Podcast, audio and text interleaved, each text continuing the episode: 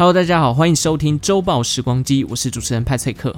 今天要来跟大家分享一个至今都还无法定论的事件，那就是被人们称之为失落的殖民地罗阿诺克岛的故事。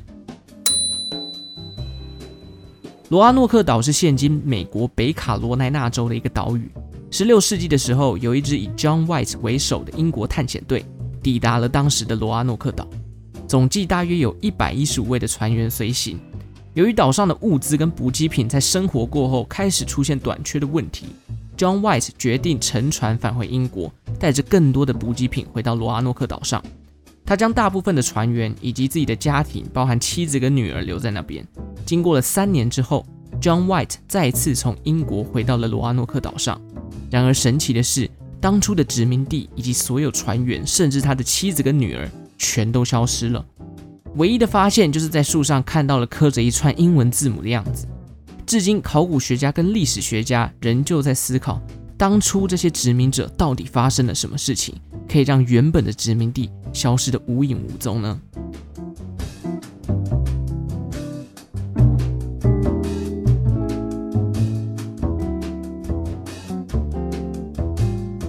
要去探讨这件事情呢，我们必须先来了解一下十六世纪那时候发生的一些事情。十六世纪正值地理大发现，也就是所谓的大航海时代。从哥伦布发现新大陆之后呢，欧洲列强也踏上了海上寻宝并开拓殖民地的道路。在西班牙王国以及葡萄牙陆陆续续发现了新航线跟领地之后，这也让当时的英国开始意识到，只要是谁他控制了海洋，就等于控制了贸易，控制了贸易就等于掌握了世界的财富，掌握财富的人就等于掌握世界这一个真理。于是，英国女王伊丽莎白一世也开始着重于英国海军的培训，发展海外贸易跟殖民的野心也就此爆发了。这时候呢，就不得不提一个跟英国开拓殖民地息息相关的人物，他的名字叫做华特雷利爵士。事实上，激发女王的野心，华特算是功不可没啦，因为他就是告诉女王，刚刚我上面讲的那一整串，控制海洋、控制贸易。还有，他也告诉女王，西班牙王国是如何在海上贸易发展成为霸权的。随着英国海军逐渐成熟，华特雷利也成为了带领海军去抢夺西班牙船只的官方海盗。英国海军在抢夺的过程当中呢，收获也是不少。时间久了，华特雷利也越来越受到英国女王的重视。一五八四年，英国女王授权华特雷利有权进行殖民地的探索跟统治。随后，华特陆陆续续筹组了三次海上舰队来探索北美的领地，其中最一开始提到的 John White，据说也是第一批的船员哦。而他的工作主要就是帮忙绘制他们在这个啊、呃、航海过程当中发现的一些领土，就在绘制地图了。第一次的航行算是十分的顺利，大概三个月就从英国抵达了北美洲，并且跟当地的原住民维持了不错的良好关系。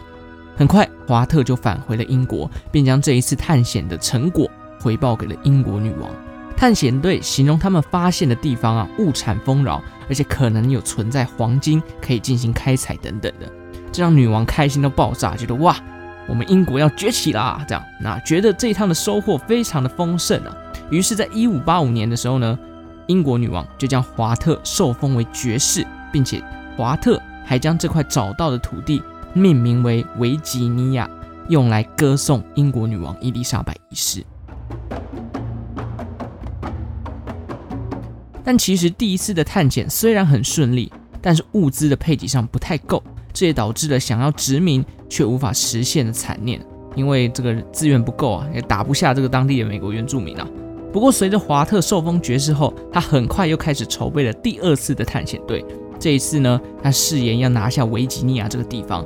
但第二次的航行哦，远比第一次来的不顺利。七艘大船先是遇到了暴风雨，导致舰队被冲得四分五裂；接着又遇到了西班牙的舰队，导致他们为了抵抗西班牙的攻势，抵达维吉尼亚的时候又是资源大减的一个状态。而殖民统治那颗蠢蠢欲动的心呢，在后续几次跟当地人的冲突下，也终于爆发了。为什么会爆发呢？因为资源不够嘛。那英国人原本跟这些呃原住民维持的不错关系。美国原住民他们是自给自足的，但是英国人因为资源不够，他们可能需要去跟这些原住民要一些粮食啊等等的。英国人可能觉得资源不够，于是他们就开始啊，变本加厉的一直去抢夺原住民的资源，这也让当地人开始觉得不对劲了。那英国人也开始对当地展开了报复。最终，他们在资源短缺的情况下，殖民地的建立算是非常的不成功啊，只留下了数百人在北美。但至少第二次的探险啊，还是获得了在罗阿诺克岛上的一块小小的英国领地。而且华特对于当地的地形地貌跟战利品也有不少的收获。最终返回英国，带回了当时英国人都还不认识的，包含像是马铃薯以及烟草。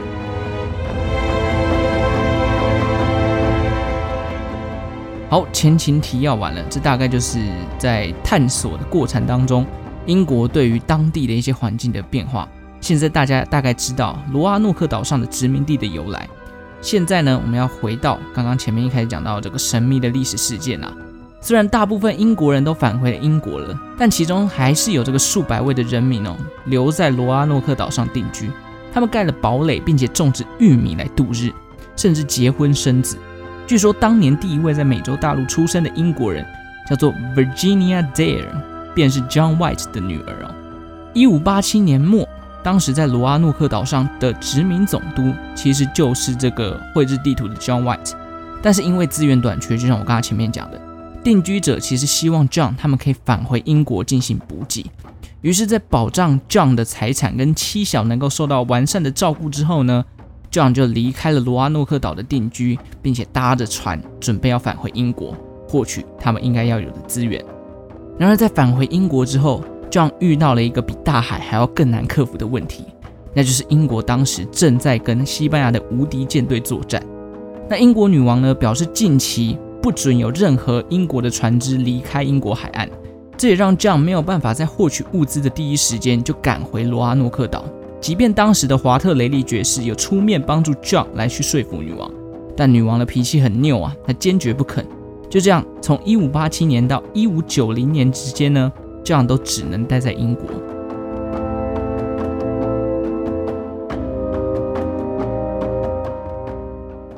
终于，随着西班牙无敌舰队的这个威胁减弱，John 备妥了两艘船只，准备要返回罗阿诺克岛。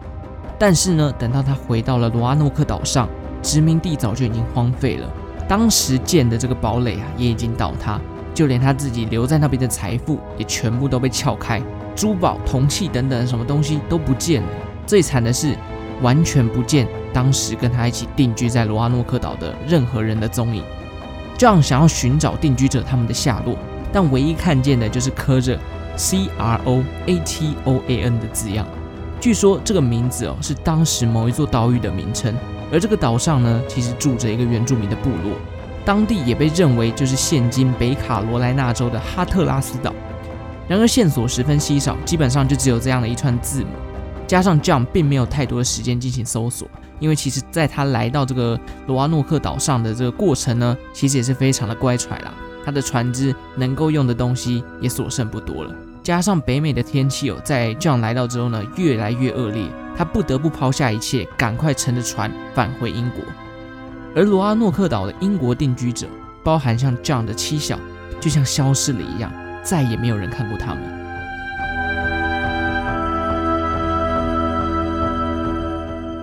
过了几百年，罗阿诺克岛消失的殖民地，这个讨论度啊，依旧十分热烈。有人认为，因为当初罗阿诺克岛并不是定居者一开始设定的殖民地点，因此他们有可能决定要撤离那个地方，并前往更内陆的地区来做生存，所以才会留下字母给 John。但关于这个字样哦，有些人则是认为说要告诉 John，当地的原住民部落跑来攻击我们了，攻击我们的村庄哦，跑来屠杀了他们。其他还有说法，像是定居者。因为最终这个资源真的太缺乏了，他们只好搭上船只，准备要逃回英国。但是在过程当中呢，因为迷航而全数丧命。也有另外一派的说法是说，这些逃难者啊，在海上遭遇了西班牙舰队而被歼灭甚至俘虏。最后还有一个比较特别的理论是，定居者他们因为四分五裂，分别逃往了不同的原住民部落，跟他们生活在一起。而最后这一个说法呢，其实在考古学上其实是有根据的，因为有考古的团队哦，在哈特拉斯岛上，他们的森林里面挖出了一些象征十六世纪的英国文物，譬如说刻有图案的金戒指啦，还有佩剑的剑柄，以及一些铜器等等。甚至有疑似写着英文字母 M 的石板。此外，还发现了一些十六世纪后期的铁器、铜块、铜条以及贸易相关的物品。当时美洲的原住民哦，根本就还没有炼铁的技术，所以考古学者透过这些东西哦，他们判定当时这些罗阿诺克岛的殖民定居者应该是跟着哈特拉斯岛上的原住民进行共存的。除了针对哈特拉斯岛的考古之外呢，也有学者对当初 John White 绘制的地图进行研究。在二零一二年的时候呢，他们在地图上发现了一个小秘密，透过现代的科技技术。还原了当时在地图上面两个不容易发现的隐形墨水的点，学者们将这两个点分别命名为 X 点跟 Y 点，这两点分别都往内陆靠近了。而考古学家也针对这两个点进行了一定程度的调查，甚至去考古，真的，他们也在那边发现了英国人当时盛装食物的一些陶器碎片。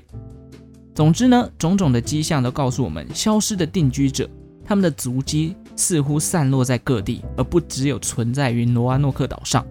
这也加深了人们对于定居者融入原住民的可能性。不过，当时他们跟原住民的关系，其实就像前面跟他讲的，已经处得不是很好了。毕竟原住民对他们有敌意，而他们又想要殖民原住民。究竟他们到底是和谐共处，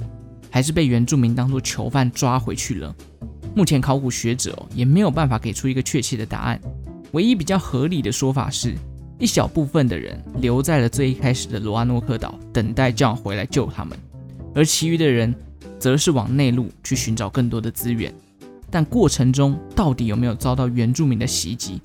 这个大概就不得而知了。毕竟这些东西不是文物上面可能可以发掘的东西。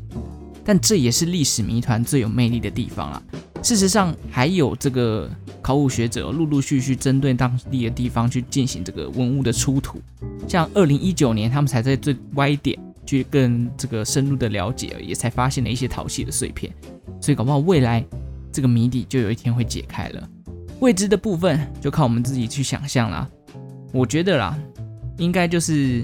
像这些考古学者讲的，还蛮合理的嘛，就是。因为真的没有资源，我必须要去找资源，所以哎，留了一小部分的人在原本的罗阿诺克岛，剩下的一部分人开始往内陆去探索，结果遇到了可能原住民的攻击，或者是在半路就因为真的缺乏资源饿死了等等的，或者甚至是染病好了。毕竟当时这个天花什么的那些也传入了那个美洲的这个地区嘛，所以各种可能都有了。这个部分就是历史最有魅力的地方，这是派翠克自己的心得了。感谢大家今天的收听。我是派翠克。如果你喜欢《周报时光机》的节目，欢迎订阅我的频道，或者追踪我的 Instagram 或者是 Facebook。每天我都会在上面更新历史上的今天的动态。在社群上，你可以认识到一些你可能不知道今天发生过什么事情，让你认识你所不知道的小事。我们就下集再见喽，拜拜。